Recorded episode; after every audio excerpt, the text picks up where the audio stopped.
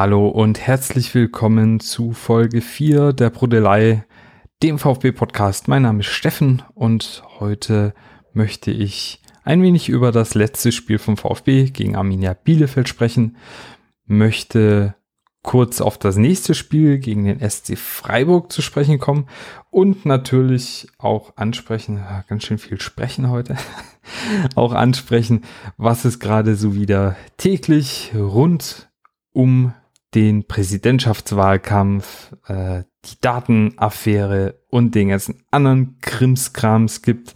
Eben alles, was einem die Lust am VfB gerade so wunderbar verderben kann, nachdem es ja sportlich eigentlich ganz gut läuft. Zunächst aber noch zu einer kleinen Änderung im Podcast. Ich werde in Zukunft immer äh, die iTunes-Bewertung am Ende des Podcasts vorlesen. Falls du da dann äh, schon fertig gehört hast, kannst du da dann die Folge dann also einfach beenden. Falls du eine Bewertung abgegeben hast, möchte ich mich direkt schon mal im Voraus oder im Nachhinein, wie dem auch sei, bei dir bedanken äh, und kannst dann natürlich noch reinhören, wenn ich die vorlese. Äh, Transfers, da gibt es diesmal nichts zu sagen, da habe ich nichts Neues vernehmen können. Ähm, da gibt's äh, weder Gerüchte noch Wasserstandsmeldungen noch irgendwelche neuen Abgangsgerüchte oder oder. Also können wir eigentlich direkt zum letzten Spiel gegen Arminia Bielefeld kommen. Und das äh, hat sich ja leider nicht ganz so gut gestaltet.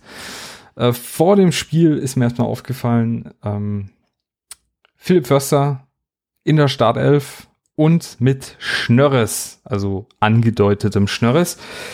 Ich war froh, ja, weil ich ja der festen Überzeugung bin, dass der gute Herr Förster seine Kraft aus dem Schnörres zieht, aus dem Schnauzer, so wie Samson früher aus den Haaren, sollte sich leider gegen Bielefeld nicht beweisen.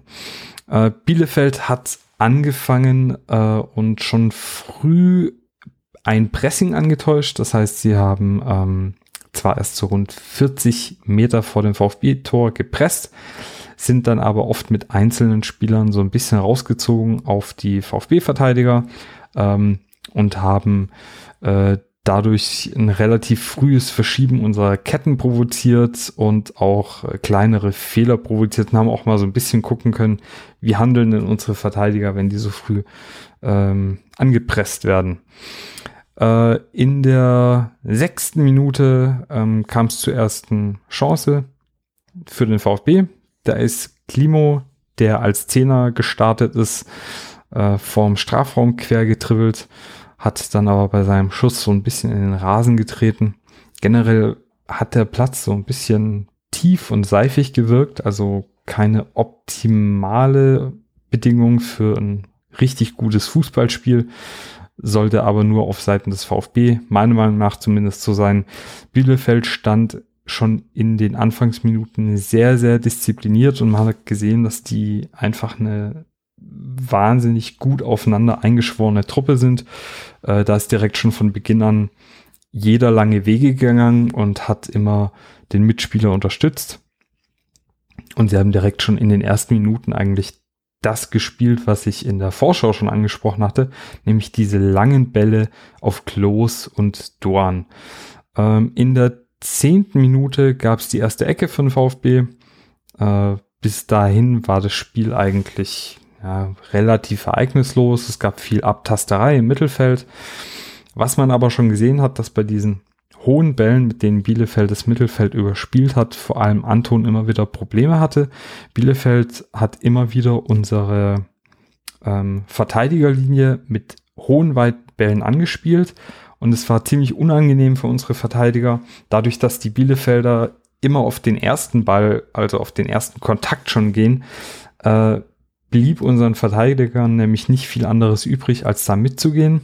Problem ist, wenn man da all in geht und den Ball verpasst, dann ist der Angreifer halt durch. Wenn man dem aber den Ball überlässt, ähm, dann kann er abspielen und dann kann Bielefeld einen relativ schnellen Angriff aufziehen. Also muss man da immer zumindest mal versuchen zu stören.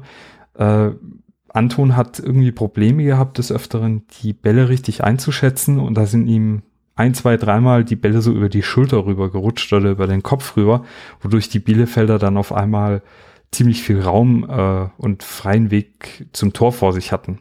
Es sah alles ein bisschen unglücklich aus. In der 16. gab es dann aber erstmal eine Riesenchance für den VfB noch. Ähm, da kam Sosa, natürlich wer auch sonst, ähm, mit einer halbhohen Flanke in den Strafraum auf Sascha. Der hat dann zentral vor dem Tor den Ball annehmen können, hat dann auch ganz gut abgezogen, aber Ortega hat da wie so eine äh, Mauer den Ball dann abgewehrt.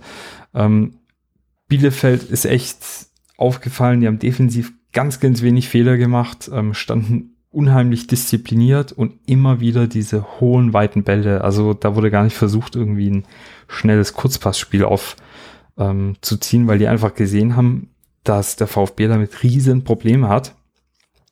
Und wenn der VfB es mal geschafft hat, irgendwie schnell ins Umschaltspiel reinzukommen, dann hat es oft vorne an Bewegung gefehlt, äh, wodurch unsere Konter total versandet sind. Ähm, da hat man ganz arg gemerkt, dass Gonzalo Castro zum Beispiel gefehlt hat. Klimowitz hat sich zwar immer wieder ganz gut fallen lassen und versucht auch eine Anspielstation zu bieten, aber um ihn rum war einfach viel zu wenig Bewegung. In der 22. Äh, kam dann Bielefeld mal richtig gefährlich vors Tor. Äh, Doan hat da äh, rechts vorne Sosa so ein bisschen festgemacht. Mangala kam da auch noch dazu. Ball ist dann nach innen auf Cordova gespielt worden.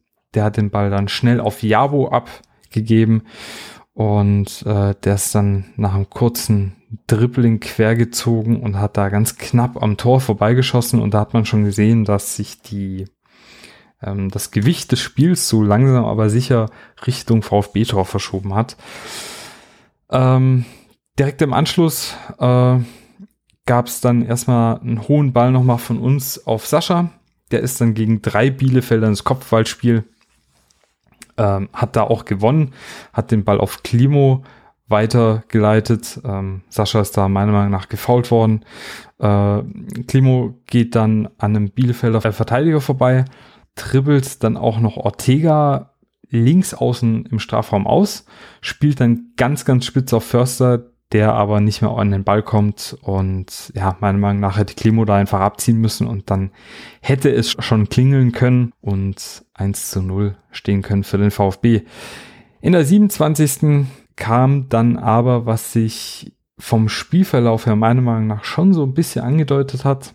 Und zwar fiel das 1 zu 0 für Bielefeld. Pascal Stenzel hat rechts ein bisschen zu früh beim Bielefelder Angriff gepresst, hat dann hinten gefehlt. Anton hat wiederum zu lange gezögert beim Rausrücken.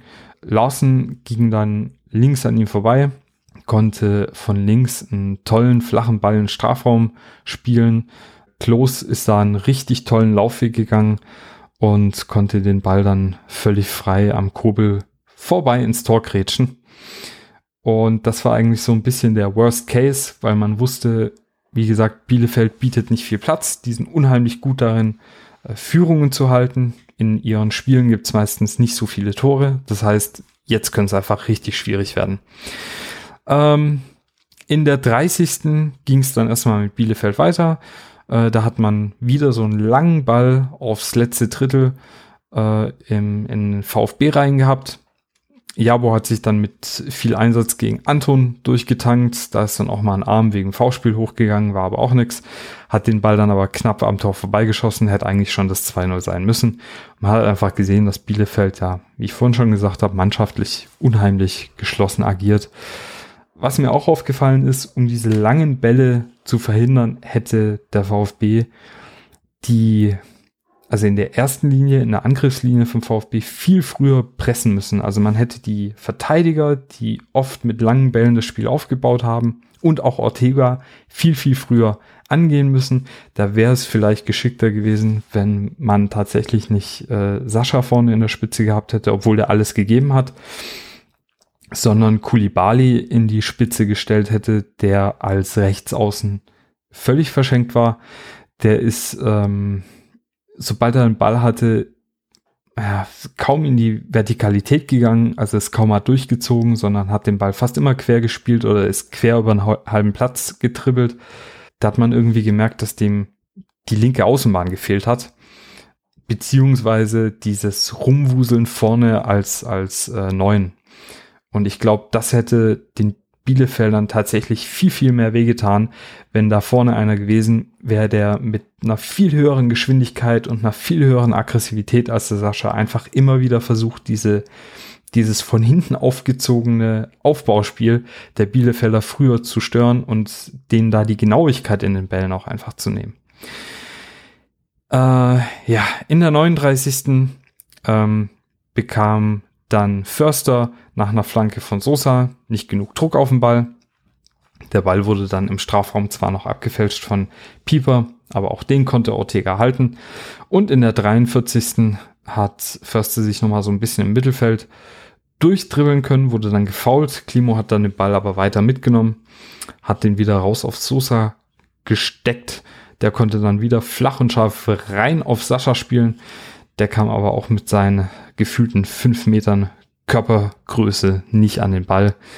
Und ja, auch das war dann im Endeffekt ungefährlich. Ähm, ja, wenn der VfB halt hier in der ersten Hälfte mit 1-0 in Führung geht, glaube ich, hätte mein Tipp mit den 2-0 in Erfüllung gehen können.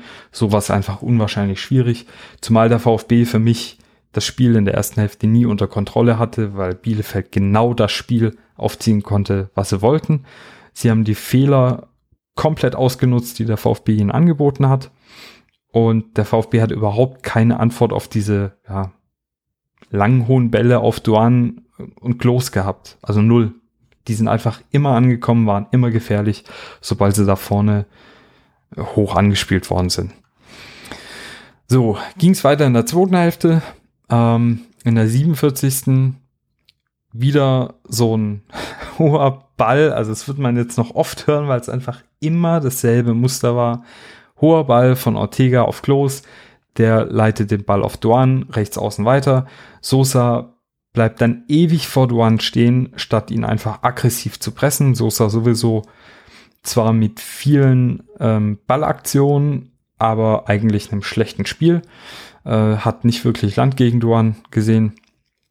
Ähm, Duan hat dann super viel Zeit, flankt mit viel Power rein. Äh, der Ball kommt so ganz blöd halb hoch äh, in den 5-Meter-Raum. Kempf bekommt den Ball irgendwie so gegen die Rippen oder gegen die Hüfte und von da aus springt der Ball dann ins Tor. Eigentor von Kempf, 2 zu 0 für Bielefeld. Äh, wenn Kempf nicht an den Ball gegangen wäre, dann wäre dahinter aber, glaube ich, ähm, glaube ich, Jabu gestanden und der hätte dann den Ball halt reingemacht. Also Eigentor hin oder her. Das Ding muss man einfach schon vorher unterbinden, indem man ähm, Doan viel aggressiver presst oder da vielleicht auch einfach mal das Risiko eingeht und faul spielt. Aber so frei zum Flanken darf der da einfach nicht kommen. Dann ist mir immer wieder aufgefallen, dass äh, Kulibali nichts zum Spiel beitragen konnte. Ähm, in der 57. ist er dann auch ausgewechselt worden. Auch Stenzel musste raus, da kamen dann Clement und Massimo rein. In der 58. direkt darauf konnte sich Ritsu Duan dann gegen drei VfBler durchsetzen, bringt eine richtig starke Flanke rein. Kobel kann zwar ins Zentrum abwehren, äh, der Ball geht dann direkt auf Klos, der zieht nochmal ab und Kobel packt dann eine echte Monsterparade aus und verhindert da gerade noch so das 3 zu 0. Also die Wechsel haben erstmal nicht so wirklich viel gebracht. Ähm, in der 60. kam dann noch was äh, zutage, was, was mir besonders aufgefallen ist. Ich bin im Leben da draußen ja Physiotherapeut. In der 60. hatten wir einen Freistoß äh, von Clement, natürlich, wer auch sonst. Der Ball fliegt irgendwie an Freund und Feind vorbei, ähm, Richtung Tor und Ortega kracht da so gegen den Pfosten. Ähm, dann kamen die Physios da auf den Platz und haben den da irgendwie so ganz komisch noch eingerenkt, wo sich mir echt alle Haare zu Berge gestellt haben, äh, weil das sollte man so, wie es da war, auf keinen Fall machen. War wirklich grauselig anzugucken. Ähm, ab der 63. hat man gesehen, dass äh, Clemens mal ein bisschen mehr Pressing vorne reinbringt ins Zentrum, äh, was Förster davor schon die ganze Zeit echt abgegangen ist. Und in der 64. kamen dann auch ähm, dementsprechend die Davi und Darko Chulinov für Sosa und Förster, die auch beide kein gutes Spiel gemacht haben. Also Förster, wie gesagt, äh, mal wieder eine Chance zum Tor liegen lassen, wobei da auch der Ball nicht so ganz optimal gespielt war, aber auch sonst einfach viel zu wenig angeboten, um sich als echte Alternative zu Gonzalo Castro zu zeigen. In der 70. gab es dann endlich mal eine große Chance für uns. Ähm, da hat Klimo einen ganz, ganz tollen Lob auf Massimo gespielt, der sich dann den Ball im Strafraum auf links legen kann und wirklich knapp übers Tor ballert. Theoretisch hätte Massimo da auch auf Sascha ablegen können. Der stand komplett frei. Ob der an dem Tag aber getroffen hätte, das, ähm, das lassen wir mal dahingestellt. Denn in der 72. kam es nochmal zu so einer Situation, wo Sascha den Ball, ich glaube, äh, nach einer Flanke von, ähm, ich weiß schon gar nicht mehr, wer es war. Es kommt ein Ball auf Sascha und äh, der kann den super aufs Tor auch bringen. Und Ortega ist irgendwie schon ins Eck unterwegs und bringt dann irgendwie die Hacke in so einer komischen Verrenkung nochmal neben seine Hüfte und wehrt mit der Hacke den Ball ab. Also völlig abstrus, was der für ein Spiel gemacht hat.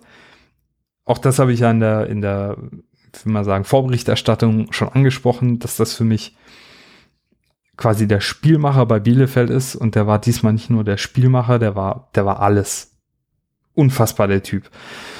Ähm, weiter ging's dann ähm, eigentlich in der ja, 86. wenn man so will. Bis dahin ist mir Massimo noch so ein bisschen aufgefallen, der als einziger Einwechselspieler versucht hat, so ein bisschen Tempo ähm, reinzubringen, hat auch ein ganz gutes Raumspiel gezeigt, ähm, war zwar wie immer am Ball noch ein bisschen überhastet, hat aber richtig Einsatz gebracht, war hinten und vorne zu finden. Wie gesagt, dann auch die große Chance gehabt äh, zum Anschlusstreffer. In der 86. Ähm, kam es dann aber zum, zur endgültigen Spielentscheidung. Äh, der VfB hat da eine hohe Flanke in den Strafraum gebracht. Die wurde rausgeköpft. VfB war dann hinten komplett offen. Clement hat sich vorm Strafraum total von Duan verladen lassen. Darf so absolut nicht passieren. Und Duan geht dann halt an Kobel vorbei und zieht den Ball ins lange Eck. Und ja, stand 3-0 Bielefeld und damit war das Spiel dann auch gelaufen. Also du merkst schon, ähm, die Spielbesprechung war diesmal deutlich kürzer, weil ich echt nicht so viel zum Spiel notieren wollte, weil die Muster ständig dieselben waren und äh, es bis auf diese drei Tore von Bielefeld und zwei, drei Chancen beim VfB eigentlich auch nichts gab, was in dem Spiel irgendwie erwähnenswert gewesen wäre, außer dass der VfB keine Mittel fand, ähm, Bielefeld komplett ihr Spiel haben durchziehen können und sich das Spiel hauptsächlich im Mittelfeld abgespielt hat. Ähm, von den Statistiken her war es so, dass der Großteil vom VfB-Spiel, das sieht man auf der Heatmap ganz gut, 30 Meter vom eigenen Tor stattfand. Das ist einfach dadurch bedingt durch diese hohen langen Bälle der Bielefelder. Ähm, was man auch ganz gut sieht, dass Bielefeld im VfB hauptsächlich den Ball überlassen hat. Ähm, in den Pässen stand es am Ende des Spiels 619 zu 326. Was man aber auch sieht, wenn man sich die Pässe anguckt, dass Bielefeld eine viel höhere Streuung auf dem Platz hatte äh, und dadurch auch viel mehr Raumgewinn als der VfB, wo es zwar unfassbar viele Pässe gab, die sich aber eben hauptsächlich auf engstem Raum abgespielt haben was eben nachweislich auch nicht so das, das optimale Spiel beim VfB ist. Außerdem, was eben auch ganz, ähm, äh, ganz auffällig war, dass äh, wir sowohl in den Zweikämpfen am Boden als auch in den Zweikämpfen in der Luft unterlegen waren und da vor allem in den Schlüsselzweikämpfen. Um zu meinem Fazit zu kommen, war das Spiel gegen Bielefeld vom VfB in allen Belangen zu wenig aber nicht nur auf dem Platz, ich fand auch abseits des Platzes hätte Rino deutlich früher und mutiger handeln müssen. Er fordert ja immer wieder Mut von seinen Spielern. Das hat er diesmal meiner Meinung nach nicht gebracht. Er hätte viel früher im Sturm handeln müssen, äh, viel früher wechseln müssen. Ähm, ja, weil einige Spieler halt wirklich, da habe ich einfach Zweifel, ob es wirklich für die erste Bundesliga reicht muss ich so klar und deutlich ansprechen. Ich weiß nicht, ob äh, ein Förster, ob ein Clement wirklich von ihrem Skillset rund genug sind, um es in der ersten Liga zu packen. Und da ernsthafte Alternativen zu unseren etablierten Stammspielern zu sein. Bielefeld war noch dazu unglaublich effektiv, ganz entgegen ihrem normalen Trend. Normalerweise war Bielefeld in dieser Saison eher eine Mannschaft, die viele Chancen hat liegen lassen. Diesmal haben sie quasi, äh, ich glaube, von vier Chancen eben drei verwandelt. Ähm, waren, waren total clever in ihrem Spiel und hatten dazu halt äh, mit Ortega und Duan zwei überragende Spieler und Klos, der auch ein klasse Spiel gemacht hat. Es war eine absolut verdiente Niederlage vom VfB, wenn sie auch vielleicht ein bis zwei Tore zu hoch ausgefallen ist. Ähm, Stimmen zum Spiel habe ich diesmal keine als Audiomitschnitt. Äh, man kann es aber so zusammenfassen. Es gab sowieso nur Matarazzo, der sich nach dem Spiel äh, direkt geäußert hat. Der will nicht zumindest mal ordentliche erste Hälfte gesehen haben.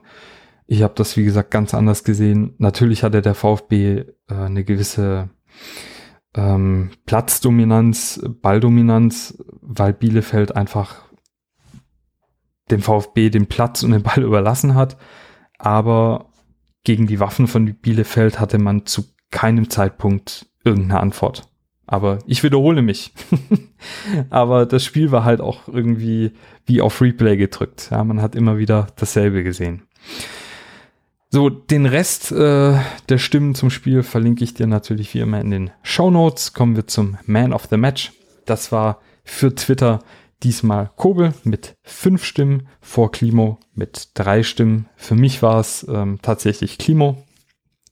Äh, Gregor hatte zwar diese ein, zwei Wahnsinnsparaden drin. Ich fand aber bei Klimowitz äh, trotz seiner nur 38 Ballkontakte, ähm, er war der einzige Spieler, der mehr als ein Tripling gemacht hat im Spiel. Äh, und das, obwohl wir Kulibali, der normalerweise eine absolute Tripling-Maschine ist, auf dem Platz hatten.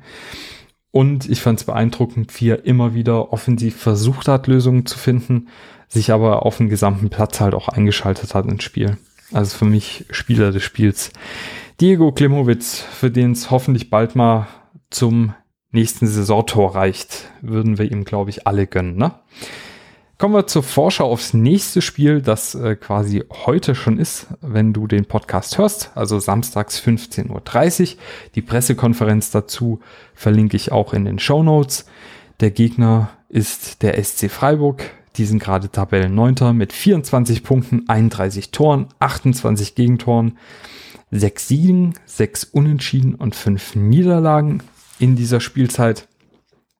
Die kommen aus einem zuletzt sehr umkämpften Unentschieden gegen Frankfurt, äh, haben davor eine Niederlage gegen Bayern erleiden müssen, hatten davor aber eine richtig starke Fünf-Siegesserie in der Bundesliga und haben zwischenzeitlich nur gegen uns im Pokal verloren. Freiburg spielt meistens in einem 3-4-2-1 äh, sie haben eine sehr, sehr breite Spielanlage, nutzen auch wirklich den kompletten Platz, um sich so auch Räume zu schaffen für, ihr, für ihre sehr bewegliche Angreifer, die allesamt eine super Bewegung in die offenen Räume haben und das auch richtig gut interpretieren können, wo sie jetzt in die Räume reinstoßen müssen. Dadurch spielen sie sehr, sehr viele Chancen heraus und äh, kreieren auch immer wieder gefährliche Standards, wo wir ja diese Saison nicht ganz so gut sind mit unserer etwas äh, gewöhnungsbedürftigen ähm, ja, Raum-Mann-Deckung Hybride äh, bei Standards. Bisschen komisch, klappt nicht immer oder klappt diese Saison eher selten. Aber Standards fange ich immer das krasse Schwitzen an, wenn irgendwo ein Freistoß in einer gefährlichen Position gegen den VfB ist oder ähm, wieder mal eine Ecke reinsegelt. Zu den Stärken von Freiburg äh, hatte ich gerade schon gesagt, die überladen die Offensive gerne mit ähm, drei, vier Offensivkräften sehr, sehr schnell und erzeugen dadurch Überzahlsituationen. Die Offensivspieler von Freiburg haben super Bewegungen im Raum und äh, sie haben natürlich mit Nils Petersen den Joker. Ja, der hat diese Saison auch schon wieder sieben Tore geschossen als, ähm, ja, muss man sagen, hauptberuflicher Kurzzeitspieler bei Freiburg. Äh, Schwächen bei Freiburg sind, dass sie sich gerne mit äh, Pässen in die Tiefe aushebeln lassen, da die Verteidiger manchmal so ein bisschen den Zeitpunkt verpassen, rechtzeitig rauszurücken und zu pressen und bei denen auch hin und wieder die Staffelung nicht so ganz optimal ist. Das kommt dem VfB jetzt natürlich wieder riesig entgegen, gerade wo Nico und Silas wieder fit sind, beziehungsweise nicht fit, sondern, also fit sind sie hoffentlich auch, aber äh, wo sie ihre Gelbsperre abgesessen haben. Außerdem, was uns auch entgegenkommt, ist Freiburg ganz, ganz schlecht darin, Führungen zu verteidigen. Heißt auch, wenn die in Führung gehen sollten, äh, ist die Chance hoch, dass man sich da nochmal rankämpfen kann. Wobei wir natürlich auch einfach hoffen dürfen, dass es vielleicht läuft wie im Pokalspiel, wo der VfB für mich die bis dato reifste Saisonleistung abgerufen hat. Der Schlüsselspieler bei Freiburg ist mit Sicherheit Vincenzo Grifo. Der hat diese Saison schon sieben Tore und vier Assists gebracht, bringt dazu 2,2 Schlüsselpässe pro Spiel. Um das in Relation zu setzen, das ist vergleichbar mit Gonzalo Castro bei uns, der 2,1 Schlüsselpässe pro Spiel spielt.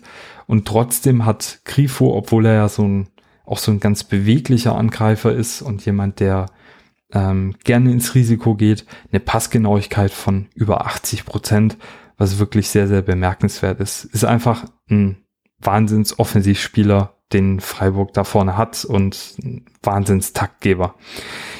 Der interessanteste Spieler für mich bei Freiburg ist zurzeit Ermedin Demirovic.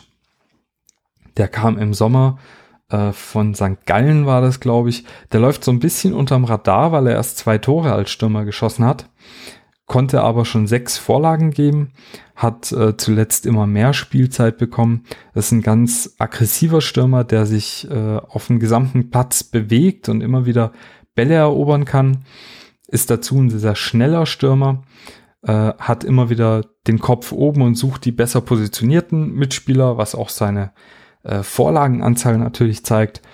Versucht, wenn er in aussichtsreichen Situationen ist, aber auch sehr, sehr schnell abzuschließen. Ist also keiner, der jetzt ähm, noch fünf Haken schlägt und noch einen Übersteiger reinpackt und dadurch Chancen vertändelt. Was so eine Schwäche von ihm noch ist, ähm, ist, dass er in seiner Positionierung manchmal noch ineffizient ist. Äh, das heißt, er geht auch manchmal die falschen Wege oder stellt sich dann selbst die Passwege zu, weil er hinterm Verteidiger steht oder so, wo ihn keiner anspielen kann. Äh, seine Defensivarbeit ist mit Sicherheit auch noch nicht so der Hit und seine Pässe im Spielaufbau lassen auch noch zu wünschen. Übrig hat eine relativ hohe Fehlpassquote, aber ist halt auch noch ein ganz junger Kerl, der sich noch in die Bundesliga einfinden muss, aber wie ich finde, ein richtig guter Transfer der Freiburger, ähm, der mit Sicherheit auch gegen uns seine Minuten bekommt und auf den man auf jeden Fall aufpassen muss. Kommen wir zu den verletzten und gesperrten Spielern. Beim VfB gibt es da keine Veränderungen, bei den Verletzten zumindest. al fehlt nach wie vor mit einer Schambeinreizung. Äh, Bobo Avucha fehlt äh, nach seinem Achillessehnenriss, der hat noch einen Trainingsrückstand. Lee Eckloff fehlt immer noch mit seinem Knochenödem. Äh, und Clinton Mola hat nach wie vor noch Trainingsrückstand nach seinen Hüftproblematiken. Ähm, Silas und Gonzales kehren, wie gesagt, nach ihrer Gelbsperre zurück. Bei Freiburg fehlt Abrashi mit einer Unterschenkelprellung. Flecken fehlt, der ist noch im Aufbautraining nach einer Ellbogen-OP. Und Quon fehlt auch noch, der hat eine Verletzung am Wadenbeinköpfchen. Höfler kehrt nach seiner Gelbsperre auch zurück, also der darf uns dann auch wieder ähm, gehörig auf den Keks gehen, wenn er denn spielen darf. Mein Tipp, ich tippe mal diesmal ein bisschen defensiver. Ich tippe auf ein 1 zu 1 Unentschieden. Könnte damit gegen Freiburg aber auch ganz gut leben. Falls wir gewinnen, ist es natürlich super, weil dann würden wir tatsächlich an Freiburg in der Tabelle vorbeiziehen. Das zeigt äh, trotz der Niederlage gegen Bielefeld, wie gut wir uns diese Saison dann doch schlagen. Dann will ich mal über das aktuelle Geschehen sprechen, was es gerade so rund um den VfB gibt. Ähm, es gab vor ein paar Tagen, ich glaube am 19. Januar war das, einen Bericht äh, der Stuttgarter Nachrichten. Auf den könnt ihr in voller Länge in der wirklich großartigen Mein VfB App zugreifen. Ähm, die Herren Schumacher, Meisel und Pavlic machen da eine ganz großartige Arbeit in den letzten Wochen wirklich explizit zu loben, was die da leisten. Ähm, die Mein VfB App kostet in der äh, Plus-Variante 1,99 Euro im Monat. Äh, dadurch hast du dann Zugriff auf ähm, sämtliche äh, Plus-Artikel, die wirklich, wirklich lesenswert sind. Den Link dazu packe ich auch mal in die Show Notes und ich werde ein bisschen was daraus zitieren. Rate dir aber, wie gesagt, ähm, äh, zumindest mal das Testabo da auszuprobieren und den Artikel einfach nochmal selbst nachzulesen. Ähm, und zwar ging es da um die eventuelle Verschleierung der Ermittlungen der Kanzlei Esikon bezüglich der Datenaffäre. Und wenn man das so gelesen hat, was da stand, da konnte einem schon gelinde gesagt der Kragen platzen. Ich zitiere, aus Zwischenberichten der Kanzlei Esikon geht hervor, dass der VfB-Vorstand und Teile des Präsidiums die Aufklärung der Datenaffäre erheblich erschweren. Der Zwischenbericht, ähm, das ist vom Stand November, der ist wohl vom 15. November. Weiter zitiere ich, es ist eine Affäre, die nach Meinung renommierter Datenschutzexperten an einem Nachmittag aufgeklärt werden könnte, zumindest dann, wenn alle Beteiligten mit offenen Karten spielen würden. Heißt also, da wurde ja kräftig gemeckert, ne, dass die, ähm, dass diese Ermittlungen so viel Geld kosten und den Verein ja an den Rand seiner Existenz treiben würden. Und ja, wie schon zuletzt angesprochen, ist das wohl hauptsächlich deshalb so, weil die Leute, die sich darüber echauffieren, gleichzeitig die Ermittlungen blockiert haben. Des Weiteren heißt es, dass unter anderem die Herren Mutschler, Heim und Röttgermann äh, bislang negativen Einfluss auf die Ermittlungen genommen haben, dass aber auch der AG-Vorsitz, also auch Hitzelsberger, versucht haben, ohne Zustimmung des Präsidenten das Ermittlungsmandat zu beenden. Außerdem soll man den Hauptverdächtigen weiteren Zugang zu ihrer IT gegeben haben, wodurch natürlich Verschleierungen ermöglicht wurden und werden. Also einfach eine riesige Shitshow, die da abgeht. Und man möchte einfach nur noch kotzen, wenn man das hört. Das Blatt mit den vier Buchstaben hat zwar mittlerweile einen etwas merkwürdigen, äh, kann man dazu Artikel, eine Ansammlung von, von kurzen Teilen rausgehauen, indem man versucht, das ein bisschen zu relativieren, weil Esekon jetzt sagt, naja, mittlerweile ist das besser, aber besser ist wohl nicht gut, denn sonst wäre der Mist ja aufgeklärt. Ne? Also ich erinnere nochmal an das Zitat, ähm, es ist eine Affäre, die nach Meinung renommierter Datenschutzexperten an einem Nachmittag aufgeklärt werden könnte.